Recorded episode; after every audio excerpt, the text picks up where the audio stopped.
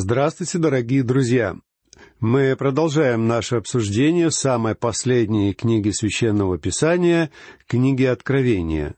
Прежде чем приступить к изучению текста самого произведения, мы, по уже сложившейся традиции, должны обсудить всевозможные вводные вопросы, связанные с созданием этого произведения. В двух прошлых лекциях мы говорили об отличительных чертах этой книги, а также о подходах к ее толкованию. В нашей сегодняшней передаче мы поговорим о структурных особенностях этого произведения. В среде верующих бытует мнение, что книга Откровения является туманной и трудной для понимания.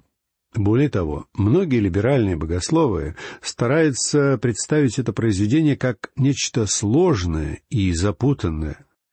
Еще одна часть исследователей считает это произведение сугубо символическим, а потому неподвластным для нашего понимания.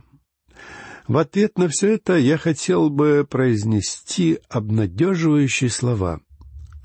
На самом деле, Книга Откровения вовсе не является туманной или запутанной, как утверждают некоторые. В реальности эта книга является наиболее четко структурированным произведением во всей Библии. Более того, я считаю, что не существует совершенно никаких причин, которые могли бы привести к двусмысленному толкованию и уж тем более к неверному пониманию ее содержания. Позвольте мне пояснить, что именно я имею в виду. Во-первых, данная книга сама представляет нам свою структуру. Апостол Иоанн передает нам те указания, которые он получил из уст самого Христа. Мы читаем это в девятнадцатом стихе первой главы книги Откровения. Господь сказал Иоанну, «Напиши, что ты видел, и что есть, и что будет после сего.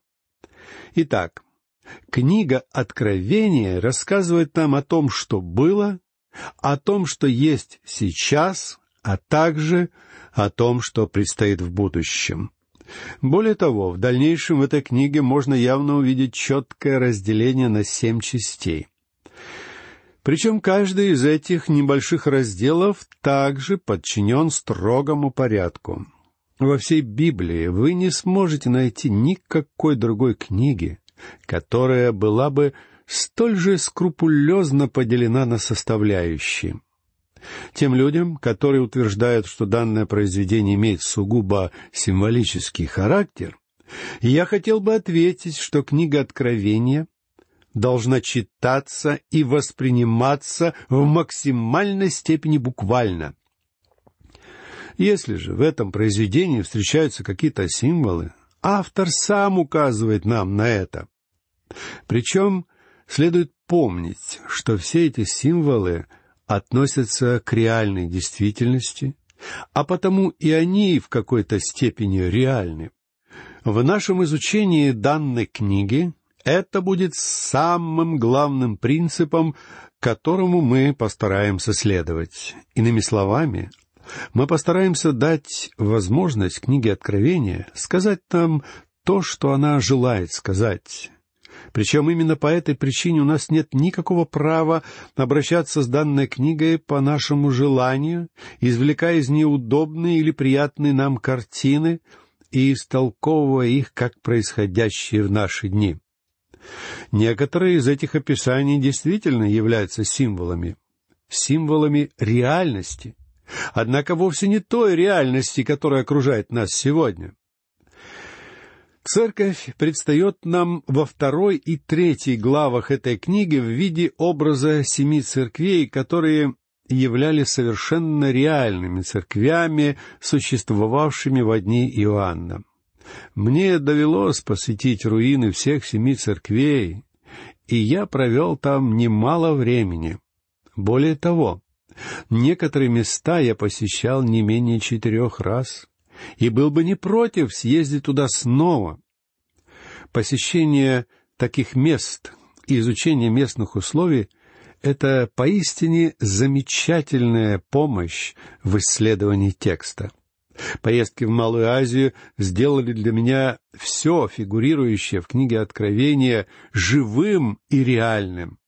Так что сегодня мне совершенно очевидно, что Иоанн говорил о конкретных ситуациях в поместных общинах, наряду с этим представляя нам всю историю церкви в целом.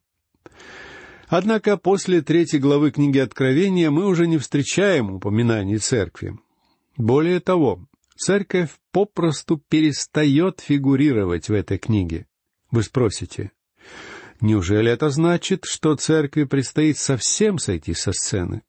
Нет, друзья мои, не совсем. Просто к тому моменту церковь уже оставит эту землю и отправится на небеса, чтобы прибыть там в качестве невесты Христа. Когда мы увидим ее в последней части книги Откровения, она уже будет не его церковью, но его невестой. Поэтому можно заключить, что начиная с четвертой главы книги Откровения, все описанные в ней события относятся к будущему времени. Будущему даже с точки зрения сегодняшнего дня. Именно поэтому, когда кто-то извлекает из этой книги какие-то новые откровения, например, какие-то пророчества о голоде, войнах или чем-то подобном, вам следует знать, что все это не соответствует нашему времени. Нам надо дать апостолу Иоанну возможность сказать все то, что он желает сказать. И именно поэтому я приступаю к этому произведению с некоторым чувством страха, зная о том, насколько соблазнительными являются для некоторых наших современников всевозможные странные, если не сказать дикие толкования — Интересно отметить, что теме пророчества уделяется особое внимание именно в наши дни. Вообще все великие доктрины христианского вероучения развивались в определенные исторические периоды. Сначала интерес вызывала доктрина богодухновенности и непогрешимости Писания как слова Бога.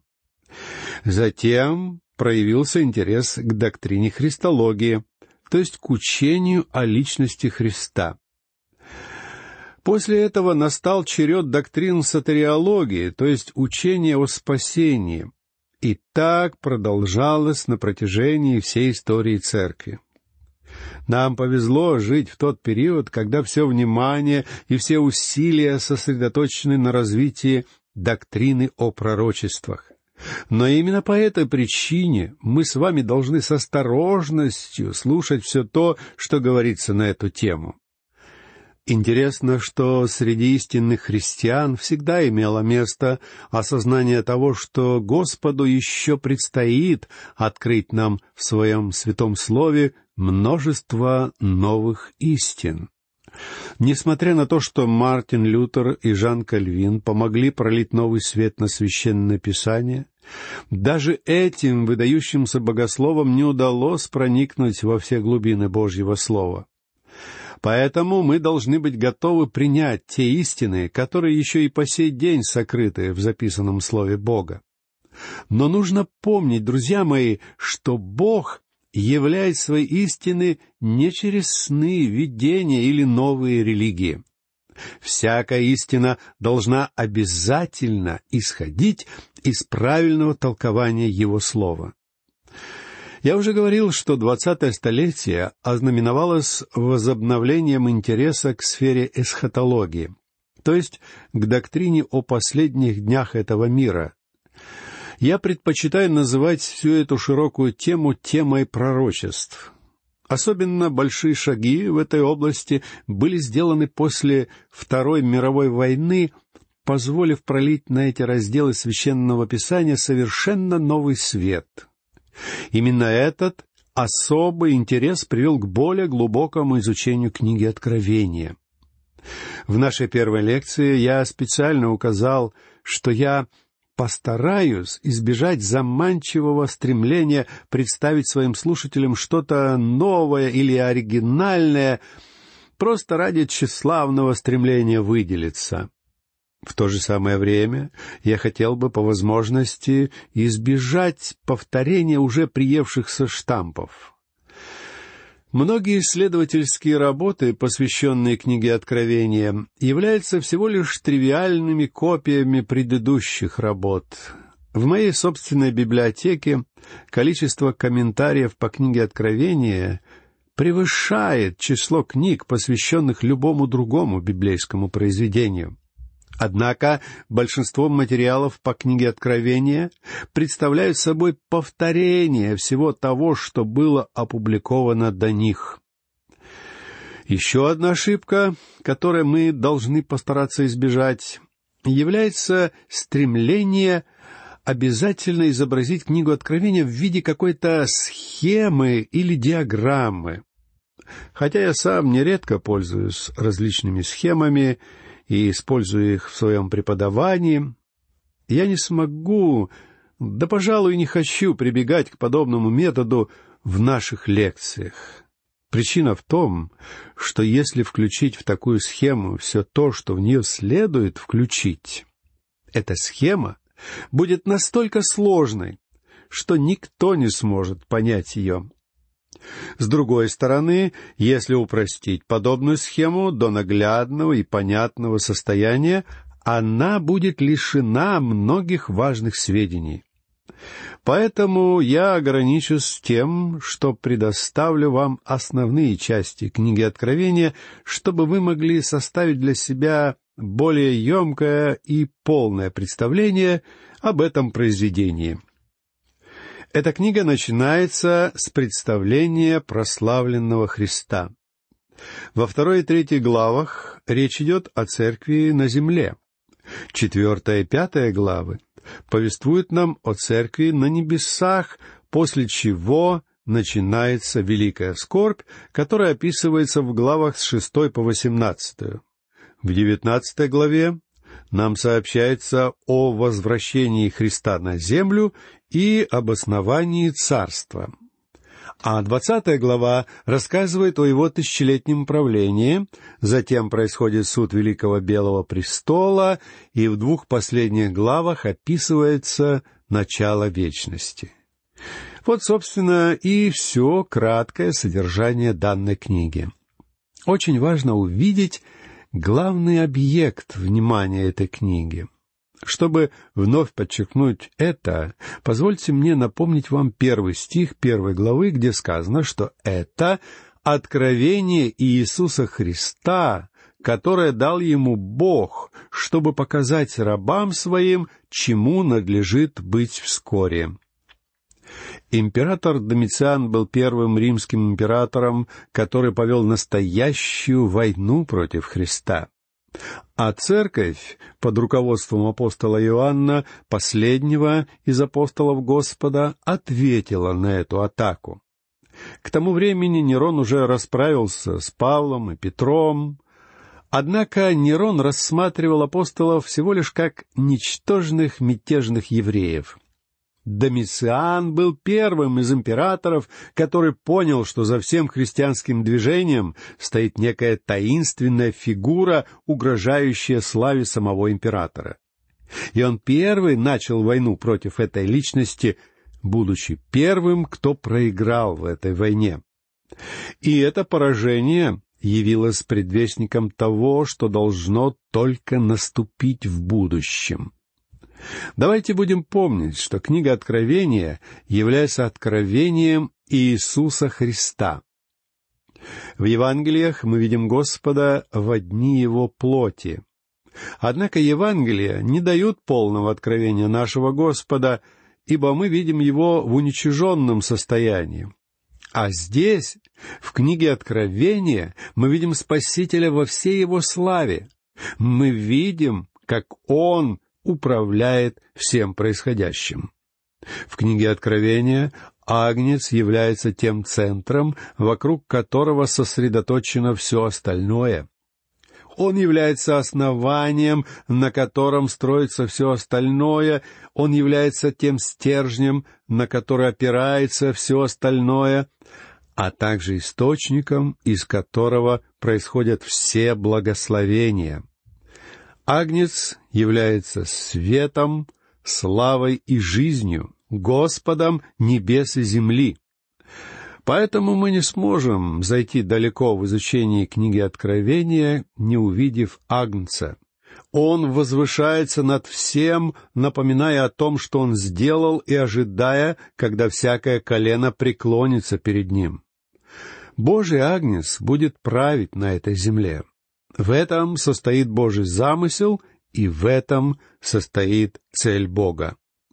Как я уже указал вам, книга Откровения не является на самом деле сколько-нибудь трудной.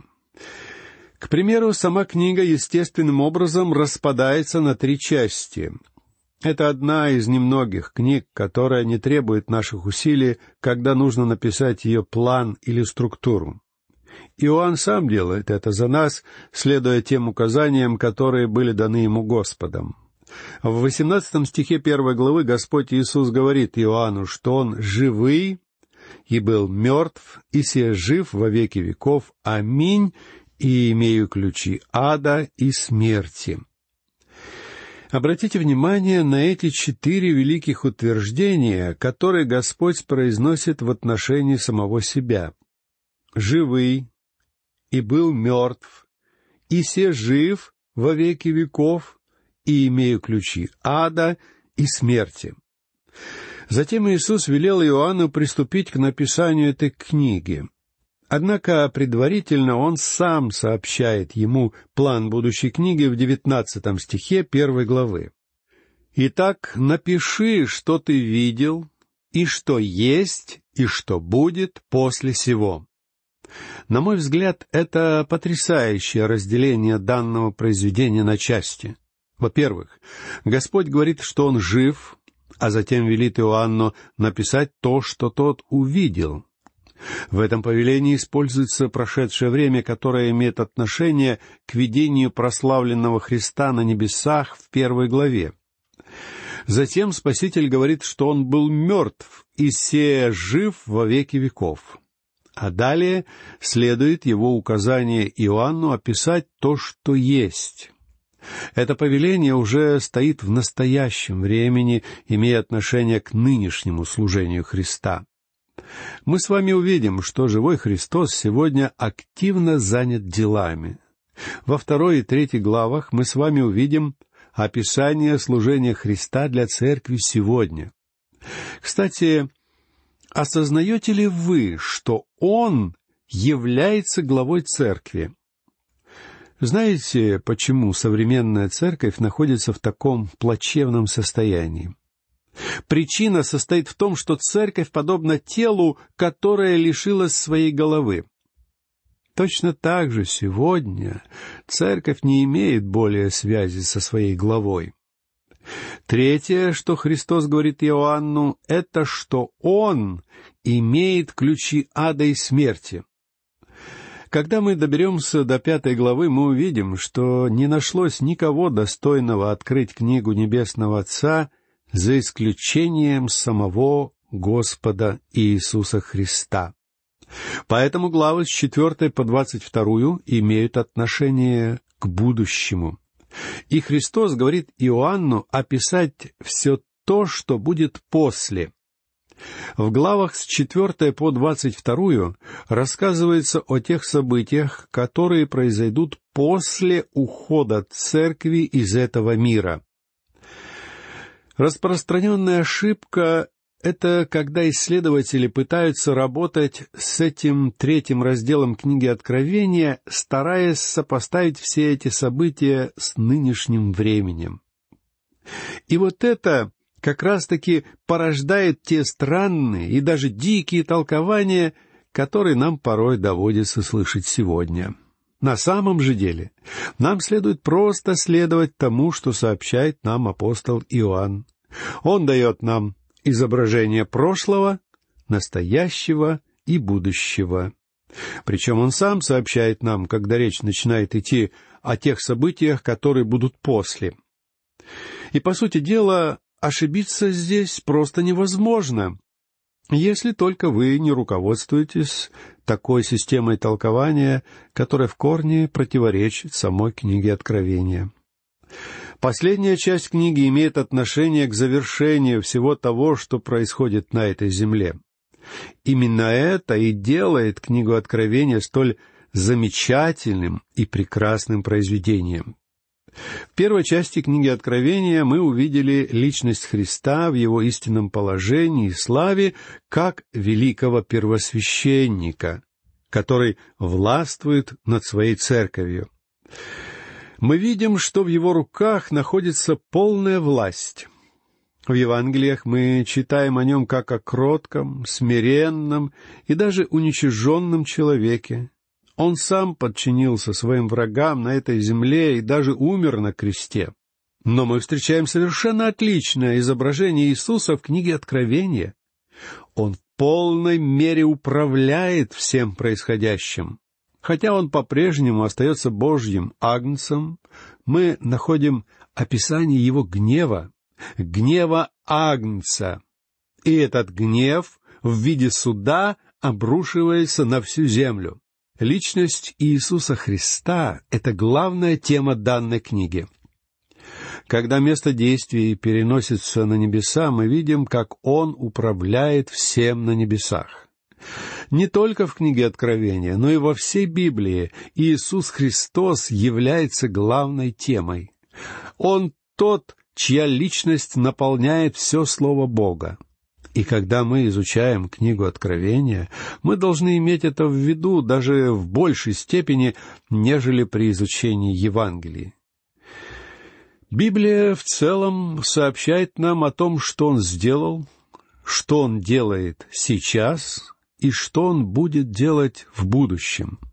А в книге Откровения основной акцент делается на то, что Он делает сейчас и что Он будет делать в будущем — Последняя книга Ветхого Завета, книга пророка Малахии, завершается упоминанием Сына Праведности, который должен появиться в будущем. Книга Малахии протягивает надежду проклятому миру, и этой надеждой является еще одно пришествие Господа Иисуса Христа.